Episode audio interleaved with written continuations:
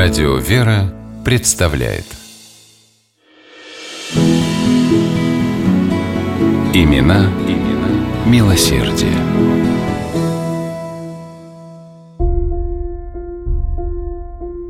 Воронеж и Ставрополь сложно назвать соседями. Между ними больше 700 с половиной километров. Но и в одном, и в другом городе люди, услышав фамилию Кащенко, обычно восклицают «Щедрые были люди, сколько добра сделали!» и имеют в виду одних и тех же людей, купеческую династию, известную своей благотворительностью. Купцы Кащенко сделали состояние на торговле зерном. Основателем торговой фирмы стал Михаил Андреевич Кащенко.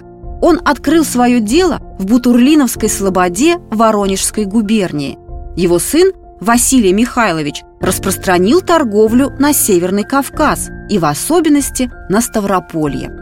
При нем фирма обзавелась оснащенными по последнему слову техники паровыми мельницами и маслобойнями. Богач-миллионер Василий Михайлович не забывал о бедных и обездоленных, щедро подавал милостыню, жертвовал храмом и учил своих сыновей Алексея и Александра во всем поступать с ближними по-христиански.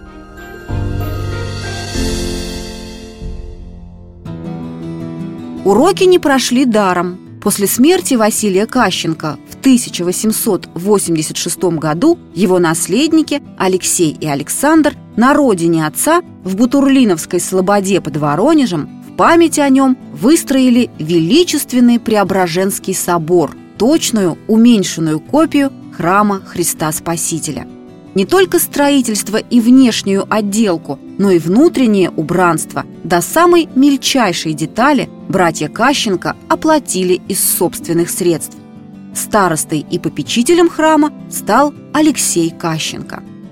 На свои личные деньги Алексей Васильевич построил и содержал Бутурлинское мужское двухклассное училище и гимназию в городе Боброве, где могли бесплатно обучаться дети из неимущих семей.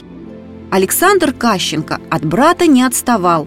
В Воронцово-Александровской слободе под Ставрополем, куда к тому времени он перебрался на постоянное место жительства, Александр Васильевич за собственный счет построил ремесленное училище и прогимназию для крестьянских детей. На содержание учебных заведений он выделил особый капитал, а по церковным праздникам всегда приезжал к ученикам с угощением. Когда в 1891 году Черноземье охватил голод из-за неурожая, братья совместно выделили крупную сумму для пропитания голодающих – во время русско-японской войны Кащенко активно содействовали Воронежскому и Ставропольскому обществу Красного Креста, снабжая военные госпитали медикаментами. Александр Васильевич был председателем Воронцова-Александровского и Новогригорьевского комитета помощи раненым воинам. В Воронцовской слободе из уст в уста до сих пор передается история о том, как после революции в дом к Александру Васильевичу Кащенко вломились красные комиссары и хотели учинить кровавую расправу.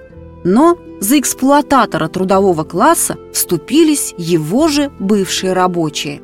А в Спасо-Преображенском храме Ставрополя по сей день хранится старинная мраморная доска с именами жертвователей. Есть среди них и фамилия Кащенко.